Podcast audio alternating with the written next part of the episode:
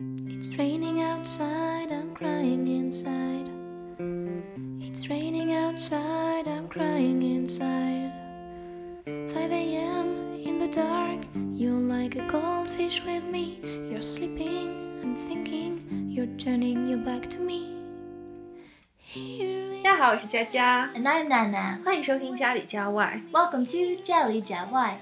今天我们继续跟大家聊聊美剧 So, what's another top American TV series on your list? 啊，我觉得是 Twenty Four Hours 反恐二十四小时。 Really? That's totally different than Desperate Housewives. 嗯，是啊，我是各种类型的美剧通吃。哎，其实我刚开始看的时候， 我觉得不太喜欢，可能是因为男主角 Jack Bauer 长得太像路人甲了，一点儿都不帅，所以我就放在那儿没看了。但是后来有一段时间挺无聊的，又坚持看了几集，就一发不可收拾了。Oh, that's true. Jack Bauer is not very good looking. I wouldn't consider him a pretty boy, but after watching the show, you learn he's a manly man. 嗯，是纯爷们儿。他被称为全世界所有的影视剧当中最悲情的英雄角色。他赢了全世界，但是他输了他自己。 Hmm, yeah, in order to maintain justice, he lost his family, the ones he loved, and his friends. 嗯，哎，我有一个问题哎 Uh, what? ，If you have a chance to become him, are you waiting to？ Mm, I don't think so.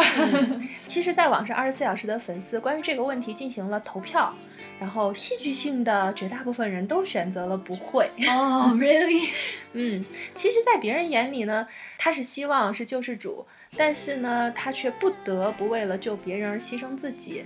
所以，作为真正的英雄呢，他不得不选择最悲惨的结局。 Hmm, yeah, that's why you have to Think twice before you marry someone who is a policeman or a firefighter.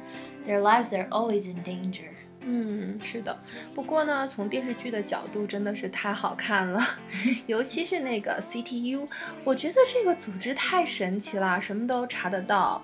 当时我特别喜欢这部剧嘛，就把自己的手机铃声都换成了 CTU 电话的铃声了。Whoa, you really are a big fan. 哎，其实我不是最大的粉丝，你知道吗？Twenty Four Hours 最大的粉丝是奥巴马。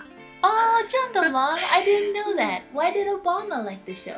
因为美国的媒体曾经炒作过奥巴马当选的时候和二十四小时连续五季表演突出的黑人总统角色有莫大的关系。Ah, 可能.